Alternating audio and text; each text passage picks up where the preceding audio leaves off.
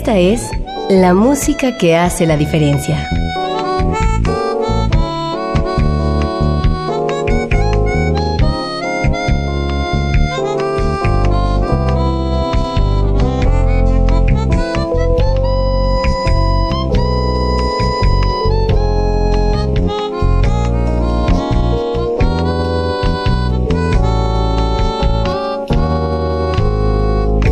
Las estrellas del pop y de la música brasileña.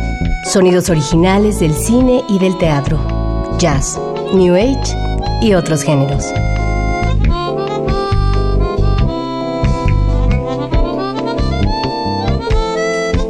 Una emisión de Radio UNAM con los comentarios de Germán Palomares Oviedo.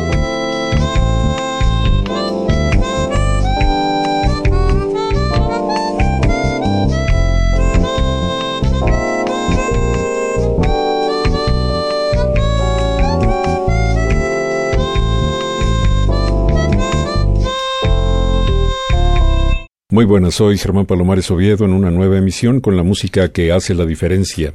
Y hoy la diferencia la hace la música incluida en el disco MRQTT. ¿Quién sabe qué rayo será eso? Y se lo preguntaremos a quien ha concebido, a quien ha ideado esta producción. Mi querido amigo Ezequiel Miranda. ¿Cómo te va Ezequiel? Qué gusto de que estés aquí y qué gusto de que tengas ya el segundo disco de tu nueva época. Pues gracias a ti, Germán. Eh, muchas gracias a ti, a tu auditorio, y que me das la oportunidad de venir a presentar este nuevo material que te traigo. Apenas, apenas salidito, eh, lo traigo aquí abajo del brazo y someto a la consideración de ustedes a ver si te gusta. Oye, eh, estaba diciendo que es de tu segunda época. Cuéntale al auditorio por qué. Hiciste un disco de vinil en tus primeros años como guitarrista, luego abandonaste el oficio y regresas para ofrecernos tu nueva producción hice un disco de vinil y luego hice unos cassettes también que se acostumbraban, eran chiquillos. Tiene razón, es mi segunda época que estoy empezando con lo de la música, tiene mucha razón.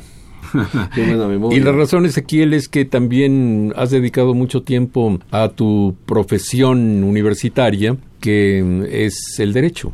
Sí, yo litigué por 30 años, luego dejé, bueno, todavía litigo, pero muy poco, tengo mi despacho todavía y ahora soy hulero, ahora hago hulo, produzco hule y soy músico.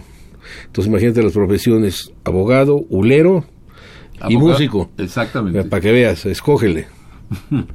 ¿Eh? ¿Qué diferencias encuentras entre tu primera época y esta segunda? La elaboración de las ideas es, ahora como que soy un poquito más concreto. Antes divagaba un poquito más, no concretaba muchas cosas y creo que ahora soy más concreto en lo que hago concreto más las ideas, las hago más sintetizadas.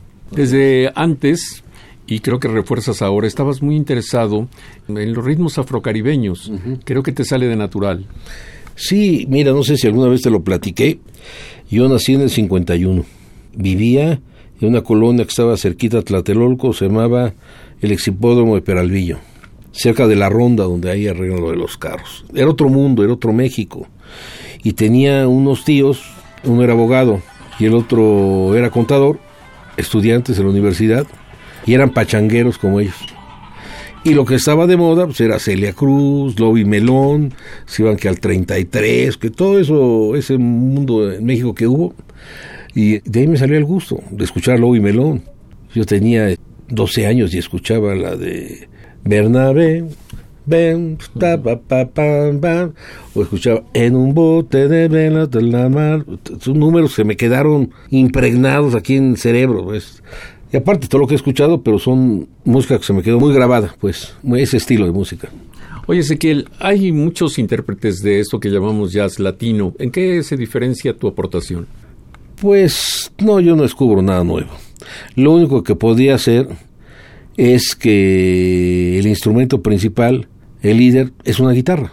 Sin embargo, yo creo que mm, no solamente innovas en cuanto a que la guitarra toma la parte protagónica, hay una rítmica, una rítmica constante, una rítmica primer plano, pero no lo haces con la cantidad de percusionistas que lo hacen otros. A mí una música basada en la percusión no me seduce, todo lo contrario.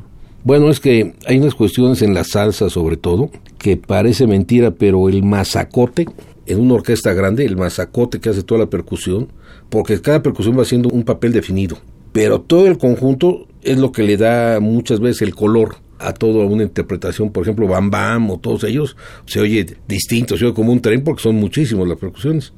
Yo acá lo trato de hacer más sencillito, exactamente como lo hacía Loy Melón o este tipo de gente que tenían dos tamborcitos, una batería, su tambor, etcétera, y así me la llevo. Me gusta más que se noten los instrumentos individuales, porque yo no toco la guitarra estilo guitarra eléctrica es decir, que le ponga efectos y que le ponga distorsionadores y que toque una cuerda y se oiga como diez mil cosas ahí enormes. No, una guitarra con cuerdas de nylon normalmente, hasta ahorita, y se oye como una guitarra, amplificada y todo.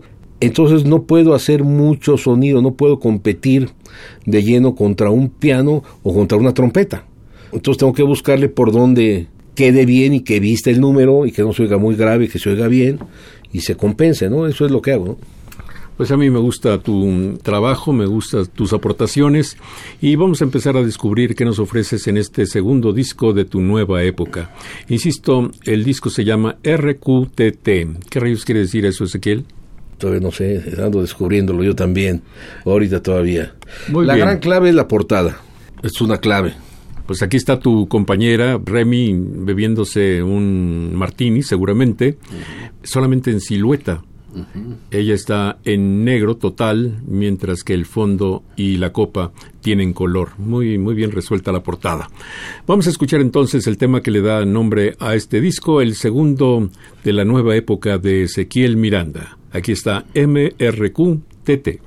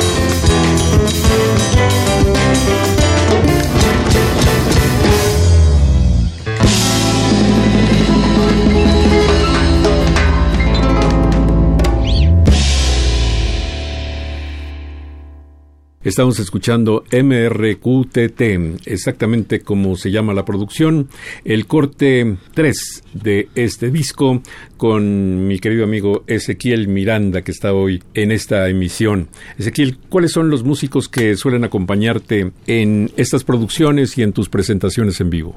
Antes quería aclararte, este número que pasó, MRQTT, este sí es un tipo de rumbita flamenca que a diferencia de la rumba afrocubana y todo, la rumba flamenca sí va a tierra.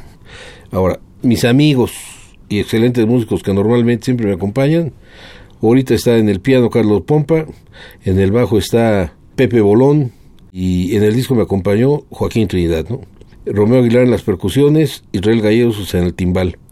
Y en la grabación estuvo Carlos Macías, que él ahorita ya no está tocando con nosotros. Nada más me voy con lo que hablabas de las percusiones para no meter tantas, para mí un color que es importantísimo es el, no sé si lo captas, los breaks de las tarolas, pero de las tarolas tropicales. Es que tiene un color muy especial, el, que dan, eso no te le da una tarola de batería. Entonces, para que no se oyera batería, tarola y congas, mejor quité la batería y me quedé con los timbales y con las congas, que es, le da más color. Y está sonando bien, sí me gusta cómo estamos. Bueno, volveremos a hablar sobre Ezequiel Miranda, pero ahora quiero tomarme un minuto para hablar de Carlos Macías. Lo conocí como integrante de una banda de rock. Me parecía muy buen músico. Muy buen músico. Luego optó por irse fuera del país. Permaneció durante mucho tiempo en los Estados Unidos y recientemente trató de hacer una nueva incursión en la Ciudad de México, pero mm, por el ambiente tan contraído, prefirió irse a Zacatecas, exactamente. Excelente músico, ¿eh? Y él nos platicaba, él conoció a, ¿cómo se llama el bajista? Patitucci, porque él tenía ahí, manejaba un estudio de grabación en Nueva York, entonces conoció infinidad de músicos y todo. Una bellísima persona, ¿eh? Carlos Macías, muy buena gente y todo. Sí, tremendo. no está jalando ahorita conmigo porque se fue a Zacatecas. Porque a veces los músicos están encantados con su profesión y algunas veces parece como si la música les volteara la espalda. No hay trabajo, no hay suficiente paga, no hay diferentes sitios para presentarse, etcétera, etcétera. Bueno, yo creo que son dos cosas. La música per se es hermosa, es universal. Ahora, que como músico tengas trabajo, es otra cuestión. Entonces creo que hay una diferencia, ¿no? Yo no creo que hay un músico que se considere malo, todos se consideran la quinta esencia, ¿no? De en lo que hacen, pero yo creo que todo se debe a miles de causas menos a la música. Una contracción del mercado, eh, problemas económicos, las devaluaciones, etcétera, y lo primero que le cortan a la cultura, la música, todo, y vas para atrás. Desafortunadamente es así.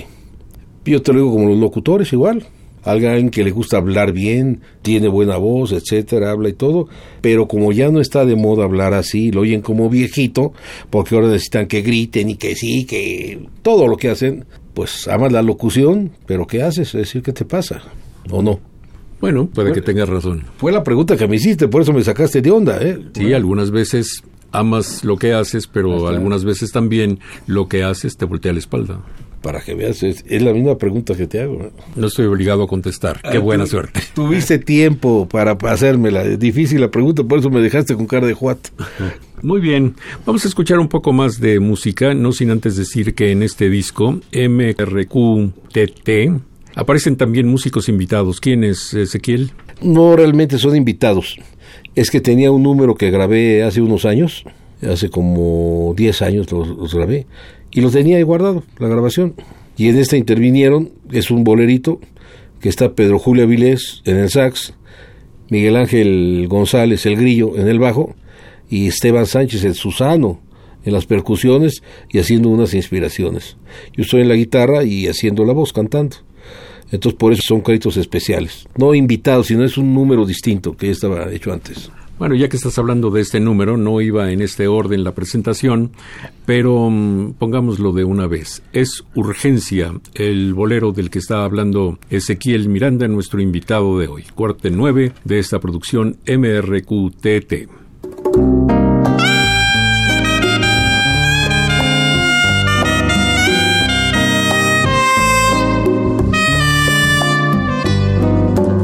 Yo tengo urgencia por volver a enamorarme de unos ojos que me den fuego al mirarme, que miren todo lo mejor, que vean la vida con pasión y urgencia de volver a enamorarme, ay, de enamorarme,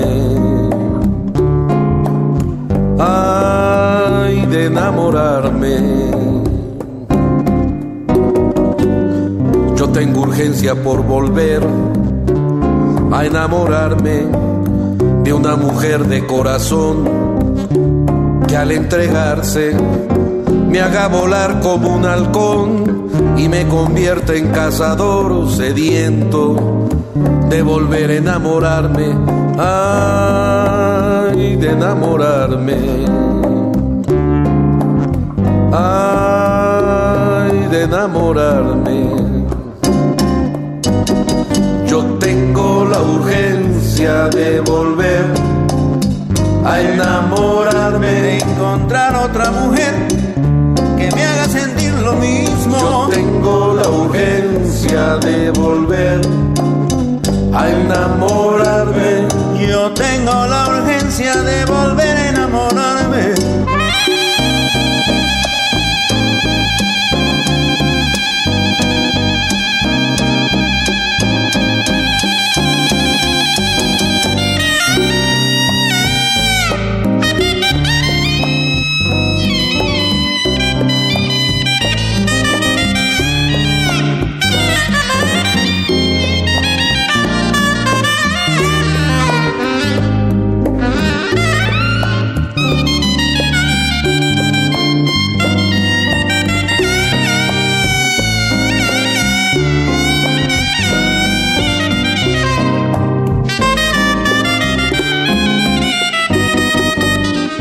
Tengo urgencia por volver a enamorarme de una mujer de corazón que al entregarse me haga volar como un halcón y me convierte en cazador sediento de volver a enamorarme, ay, de enamorarme,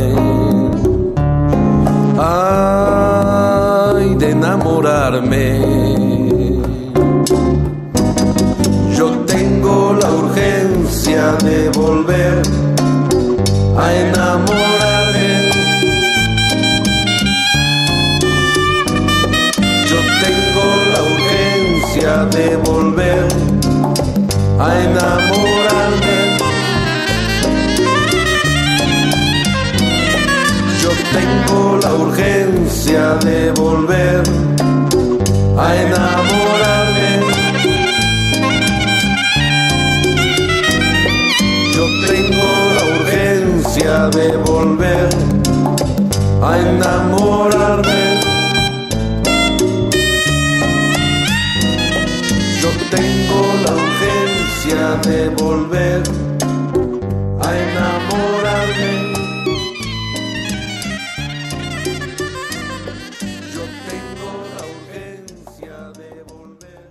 Estamos escuchando este bolero que se llama Urgencia 358 con la música de Ezequiel Miranda acompañado por Pedro Julio Avilés, el saxofonista cubano, Miguel Ángel González el Grillo, el bajista mexicano y Esteban Sánchez que revivió a través de este número.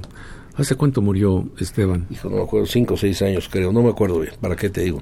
Y era muy amigo tuyo, tan amigo tuyo que incluso le dedicaste una composición. Sí, yo tengo un tema que se llama El Negrito Susano, que hasta hace poco me enteré porque le decían Susano.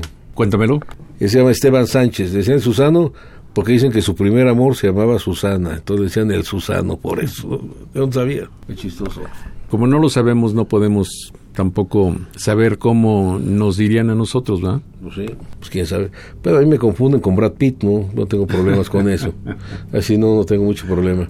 El celular que escuchábamos hace rato pertenece a la pareja de Ezequiel Miranda, que es Remy, a quien apreciamos mucho, que queremos mucho. Qué bueno que estás aquí también, Remy. Bueno, pues en este tiempo que ya llevas en tu segunda época, seguramente dos, tres años, ¿no, Ezequiel? Sí, sí, sí, ya vamos en eso. dos, tres años. Te he notado que a veces te deprimes un poco porque no participas tanto como tú quieres, pero la verdad es que has estado prácticamente en todos los foros importantes de México en esta nueva época. Bueno, puede ser, ¿no? No he estado en el Estadio Azteca, entonces realmente no, no de los importantes. En Bellas Artes no he estado. Oye, de veras, y... Me pasé de jalado ahora sí, perdón. De la contestación, perdón. De veras, ¿y realmente aspiras a eso? No, no, no, no, no, no, no, no. No, mira, yo lo que aspiro es poder tocar y cuando toque tener un público, no sé, 40, 100 gentes, una cosa así, y pasar una noche a gusto, un rato a gusto, ¿no? Es decir, a mí me gusta comunicarme con la gente, que la gente esté bien, yo sentirme bien cuando toco y crear una atmósfera de felicidad entre todos, ¿no? De estar a gusto. Eso es lo que me gusta a mí. Pues yo he notado que la gente te responde muy bien y creo que hace un gran contraste como es la respuesta en el otro medio en el que tú te desenvuelves. Mientras los abogados te sirven y te sacan de un lío, pues son muy apreciados, pero cuando los ves desde la otra perspectiva, son detestados. Y yo creo que en el ambiente de la música tú has encontrado que todo es bienvenido, que la gente, insisto, te responde muy bien. Sí, gracias a Dios me ha ido muy bien. Casi en todas mis tocadas me va muy bien. Entonces no puedo quejarme de eso. Sí me comunico bien con la gente. Eso sí. Pero pues, no quisiera tocar más, pero es difícil, ¿no? A veces, ¿no? Pero estoy bien. Es decir, ahí va, ahí vamos, ahí vamos. Dijiste que en casi todas tus tocadas, ¿ha habido ocasiones en que hubieras preferido no estar donde estuviste? Hijo, ves que sí. Cuando por cosas ajenas a uno, tú confías las cosas, viene el evento, no se publicita, no pasa nada y no llega nadie. Y es horrible ponerte a tocar y que no haya nadie. Eso pasa aún con buena promoción. Es decir, porque hay veces que salen y uno piensa que el otro va a hacer promoción, o el otro lo va a anunciar, o el otro lo va a anunciar. A la mera hora nadie anunció y nadie se va a enterar. Y nadie va a llegar. Y es horrible estar así.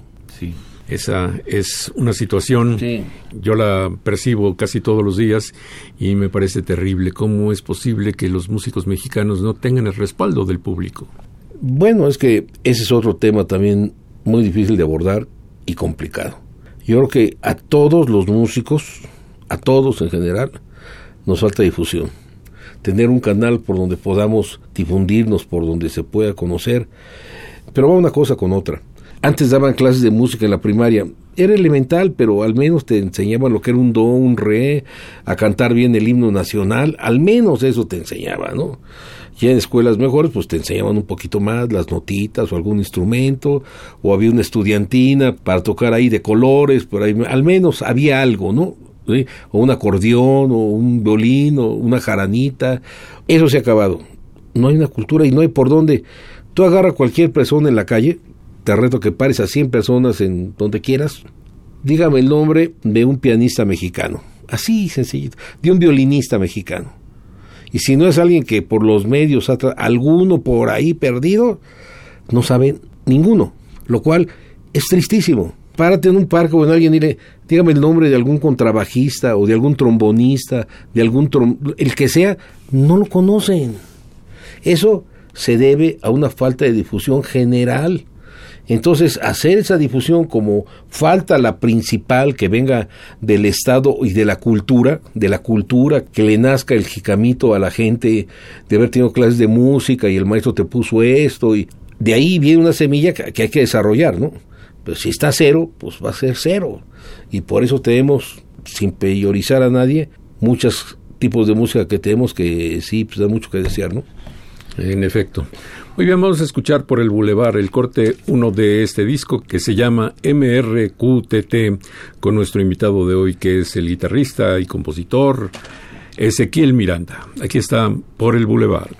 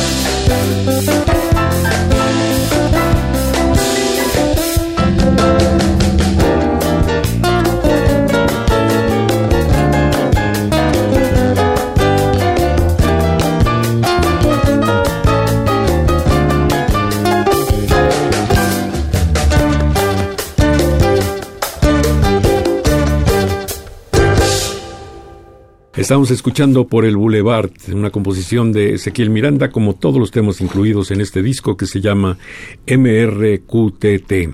¿Cómo te inspiraste para esto o de qué Boulevard estamos hablando, Ezequiel? Bueno, Boulevard puede ser cualquiera, ¿no? Desde los sueños hasta lo que sea. Este me acuerdo que estaba en, en Cuculcán, en el Boulevard Cuculcán, en Cancún. Imagínate un carro convertible, Sport con una güera, una morenaza ahí junto ahí en el carro y el viento pegándote en la cara y se te movía el pelo, la chava y muy guapa, riéndote y todo eso. ¿Te imaginas? No, bueno. Y ahí viene. Suficiente motivo de inspiración. Yo venía en el camión, decir, yo los vi cuando pasaron, dije, no, pues le voy a escribir para que hagan esto. Muy bien. Fue, así fue, así fue, así fue. Ezequiel, ¿dónde podemos conseguir este disco? Todavía no sé. Vamos a ver cómo lo colocamos. Pero yo creo que pronto va a estar en internet, ahí en Spotify, y en este tipo de cosas y todo, ¿no? Este disco, me contaste, está hecho de una manera muy casera. ¿Qué querrías decir con eso de casera? Bueno, es que lo hice en mi casa, de Tepeji del Río.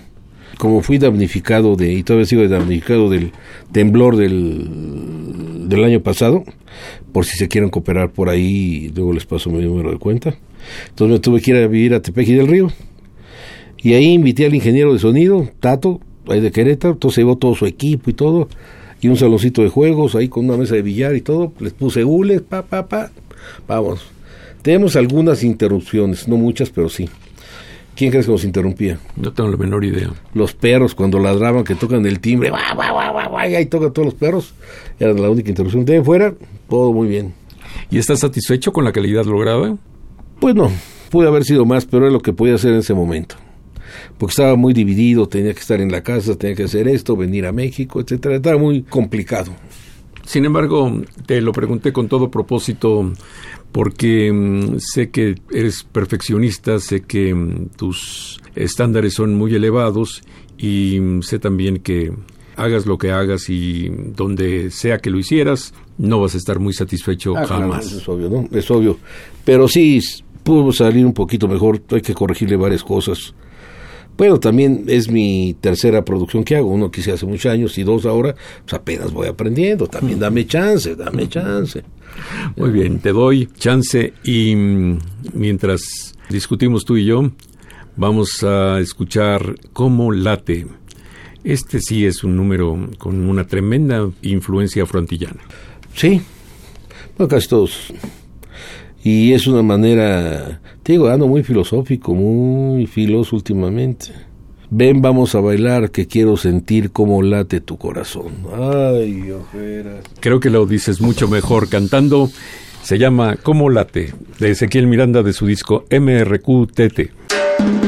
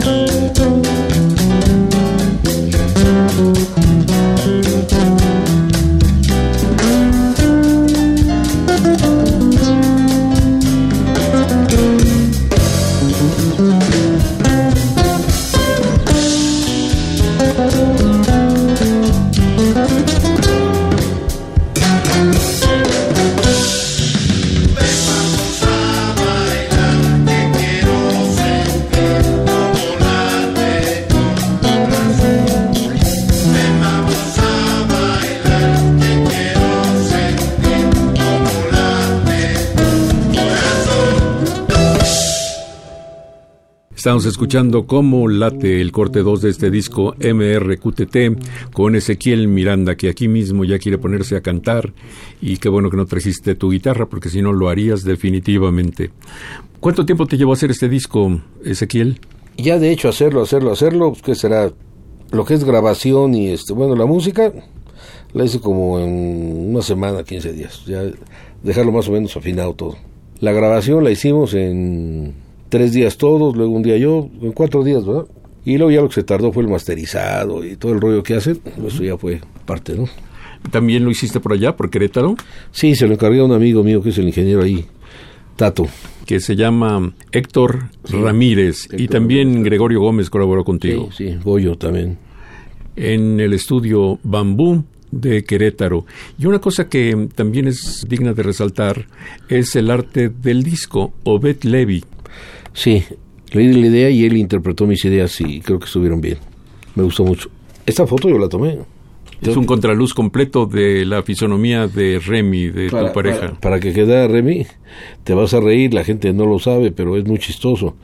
Hice que el güero, mi chofer, primero tomara la copa para que vieran cómo era la posición de la copa. Entonces fue chistosísimo. Nos divertimos haciendo esto. Y luego ya lo que él hace, todo el arte, todo esto lo hizo bien, ¿no? Me gusta, ¿no? Una foto que tenía ahí también mía. Y le dejó espacio para que firmara o para que lo dedicara el disco, ¿no? Es, y la foto de todos los que se intervinieron. Pues aquí están en una fotografía. Un collage. Exactamente, en un collage. Los miembros de tu agrupación apenas si se distinguen y mm, realmente quedó muy bonito este arte. Cuéntame de la colaboración de tus músicos, porque a mí me llama la atención, hablando de percusiones, como lo hacíamos en la primera intervención, que tengas a gente como Israel Gallegos, que es de origen salsero, o por lo menos de música afroantillana, pero que mm, prácticamente has, has tenido desde el principio de esta agrupación a Romeo Aguilar, que se especializa en música brasileña.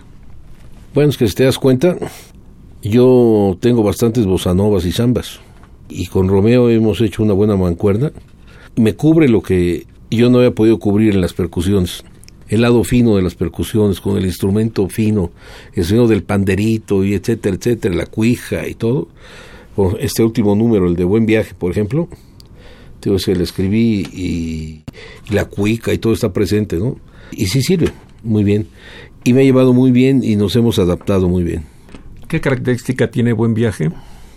Bueno, eso lo escribí a, mi hermano mayor que me enseñó a vivir toda la vida y falleció hace un poquito más de un año cuando estaba haciendo este disco. Entonces le escribí ese tema y con mucho cariño se lo hice.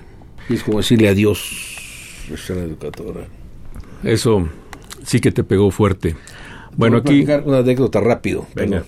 En este de urgencia, el tema dice: Yo tengo urgencia por volver a enamorarme una mujer de corazón para entregarse, que me haga volar como un halcón, que me convierte en cazador, sediento de volver a enamorarme. No, está muy lanzado el rollo, ¿no?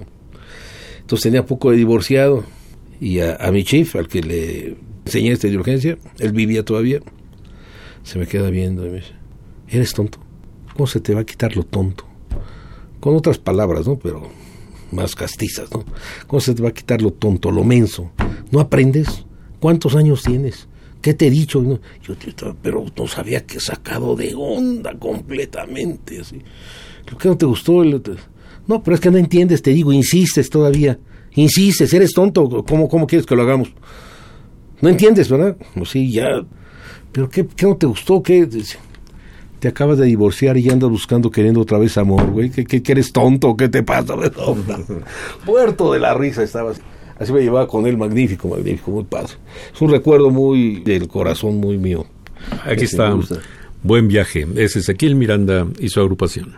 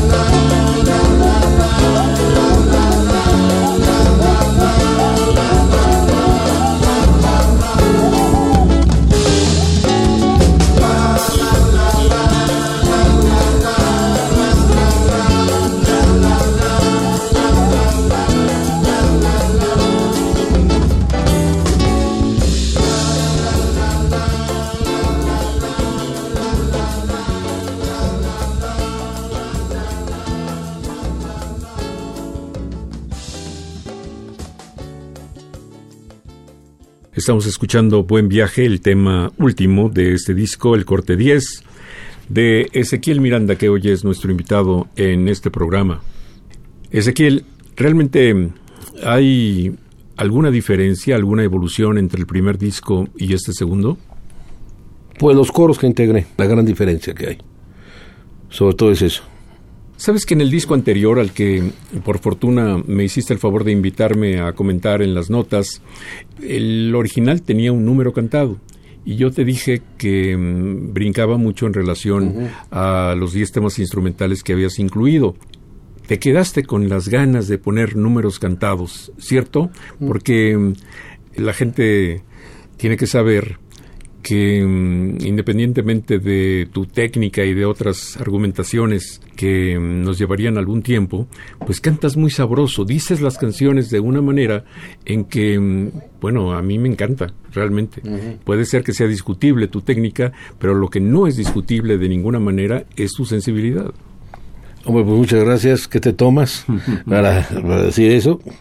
Te lo agradezco. Pues sí, lo dejé, ese número estaba en el otro disco, ya lo incluí en este, que dije, ya no me va a regañar Germán, porque ya trae coros, entonces ya se lleva más. Ahí va, ahí va. Claro. En este número que siga la rumba es obvio lo que presentas, así que vamos a escucharlo de una vez. Es Ezequiel Miranda con los miembros de su agrupación, que entre otros son Carlos Pompa como pianista, en realidad toca piano o toca teclados. Piano. Piano acústico con Joaquín Trinidad, el moped en el bajo eléctrico, Romeo Aguilar en unas percusiones y coros, Israel Gallegos en el timbal y en algún corte el muy buen baterista Carlos Macías. Aquí está esto que se llama Que siga la rumba.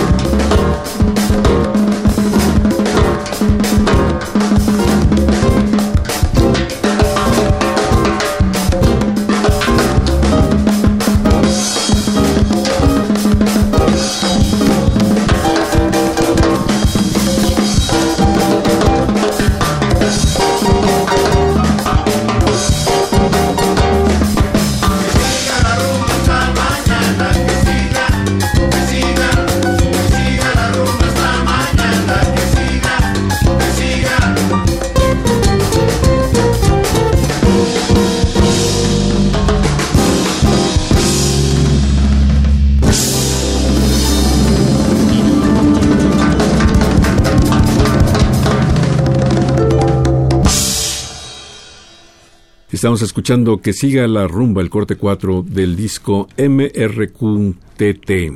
Creo que entre otras características tuyas es que a todo le ves el lado humorístico. Tienes muy buen sentido del humor, Ezequiel. Pues mira, tengo 67 años y he aprendido a reírme hasta de mí mismo. Porque si ves las cosas como son, la cruda realidad, pues acabas todo añejo y todo triste. Entonces mira, esta vida es tan corta y todo que no creo que vale la pena enojarse. Entonces me enojo sí como todos, pero trato de verle de inmediato el lado amable. Punto. ¿Tú crees que en esa posición tuya, que además aplaudo, ha influido la música? ¿De alguna forma la música que tú tocas, la música que te gusta, influye en tu carácter?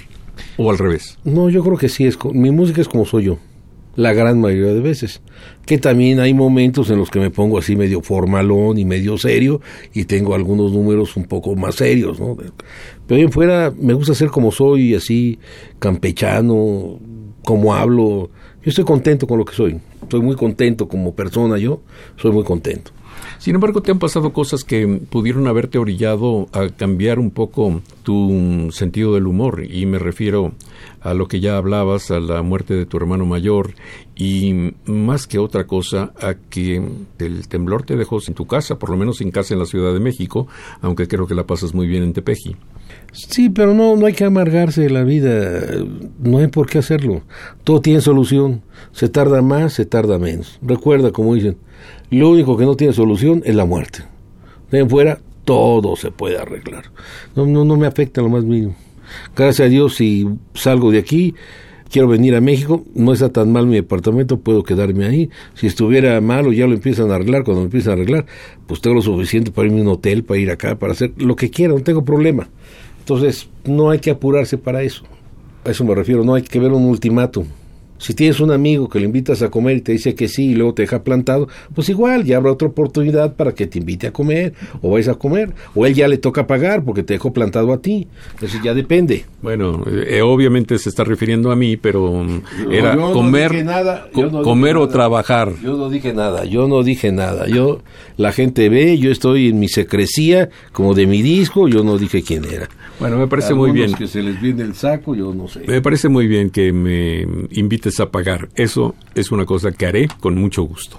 Vamos a escuchar el mambo de Joe de este disco MRQTT con Ezequiel Miranda, nuestro querido amigo, guitarrista, compositor y un hombre con buen sentido del humor.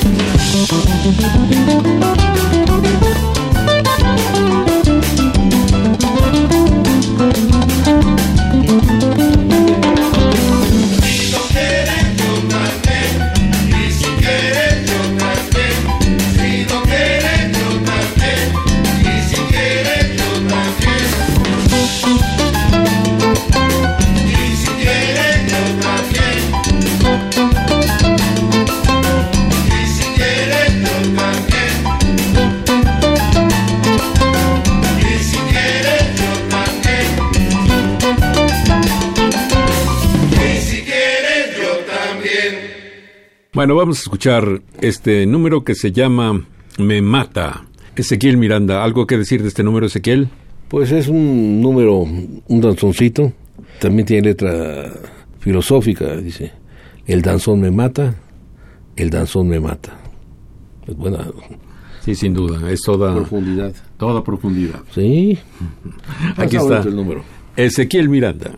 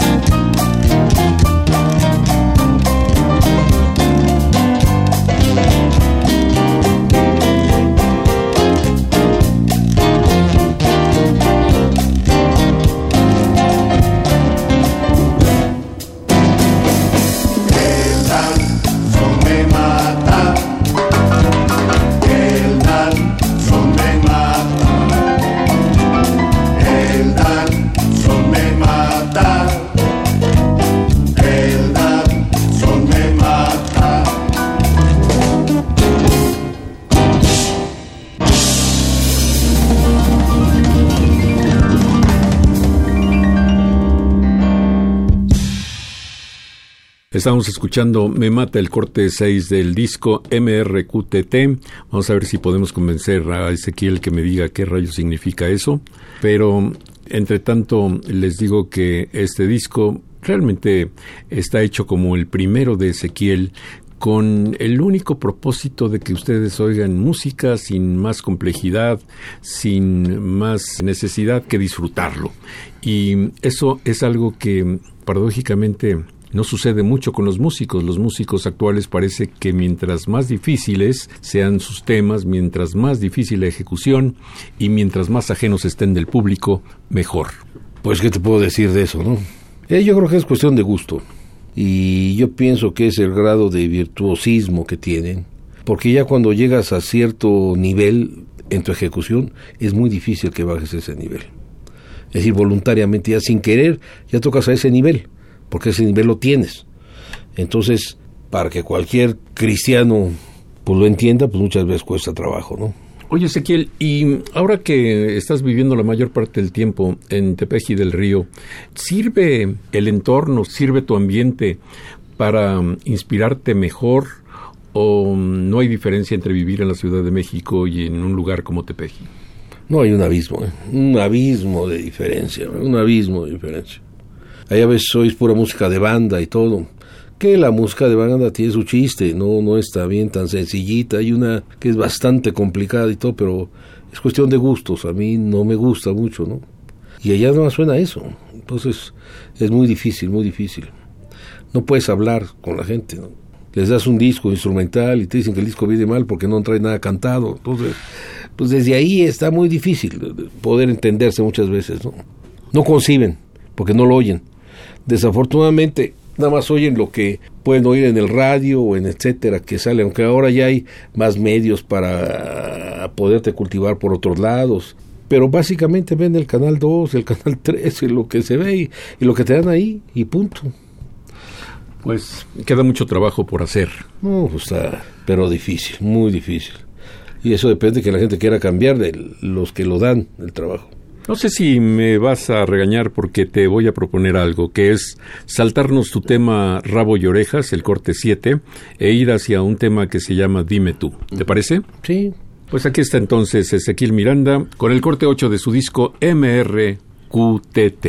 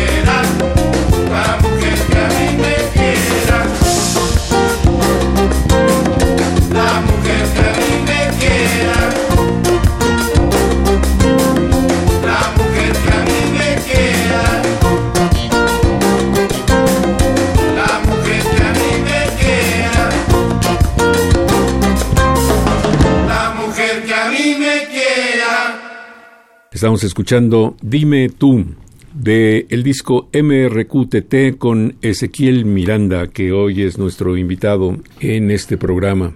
¿Qué mm, satisfacción, así que recuerdes como óptima, has tenido en el mundo de la música, Ezequiel? ¿Por qué en estos años de tu vida estás mucho más interesado en ser músico que en ser abogado? Por comunicarme con la gente. Pero te había preguntado en un momento así, que te haya definido, que hayas dicho, caray, después de esto me voy a dedicar más a la música. Es que te fastidias de estar haciendo el negocio y mi vida profesional de que tuve como abogado, ahora como comerciante, como empresario, pues no, no me satisface a mí. Necesito algo, un extra, algo más, ¿no?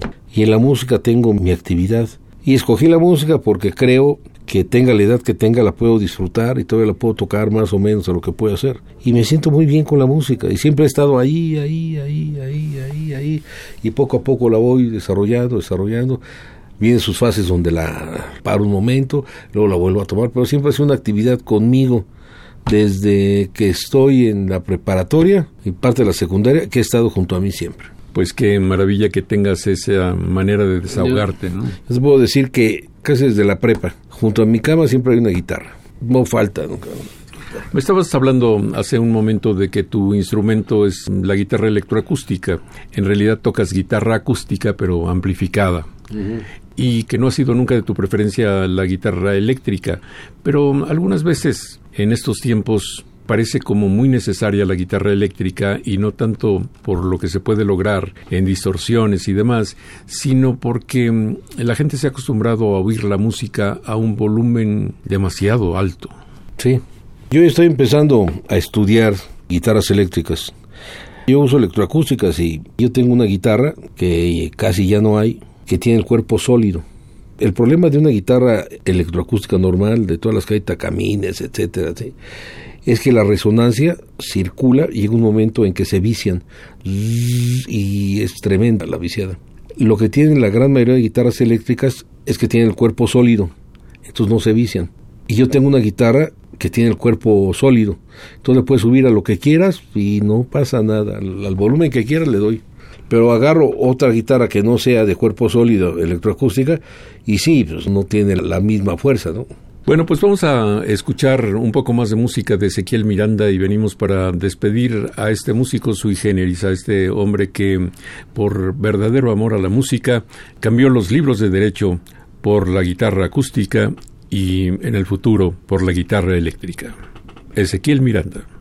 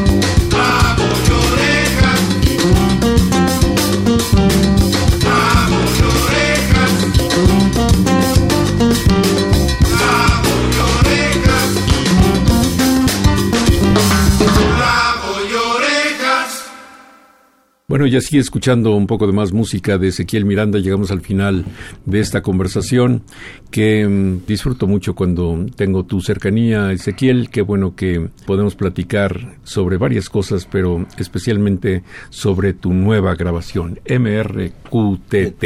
Yo sí sé lo que significa, pero no entiendo por qué lo quieres dejar así como incógnita. Pues es nada más por dar lata, pues. Como dirían por ahí en el barrio, en algunos barrios, por cábula, que decían, ¿no? Así que, ya ves, pero que, es que es cábula, ¿no? Otros decían, yo me acuerdo que esa palabra se usaba mucho, por vacile.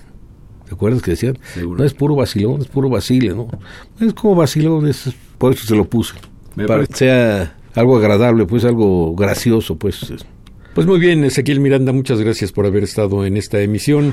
Realmente te aprecio mucho y mm, ojalá que muy pronto tengamos volumen 3 de la nueva época de Ezequiel Miranda, compositor y guitarrista. Quiero darte las gracias a ti por haberte invitado. Espero tu público le haya pasado a gusto y espero que una próxima vez. Muchas gracias. Saludos a todos.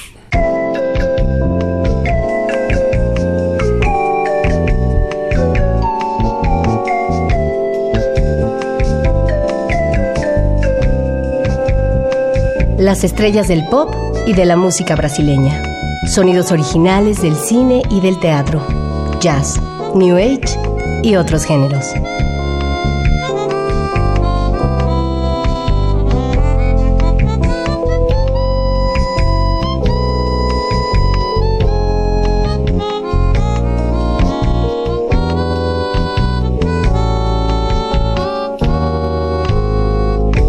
La música que hace la diferencia.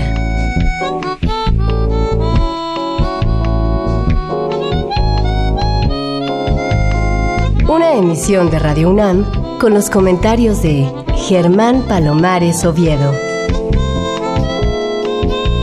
Con la realización técnica de Francisco Mejía. Sugerencias y comentarios en gpalomar.servidor.unam.mx. También en Twitter y en Facebook. A través de la web, escúchenos en radiounam.unam.mx. Alternativa AM.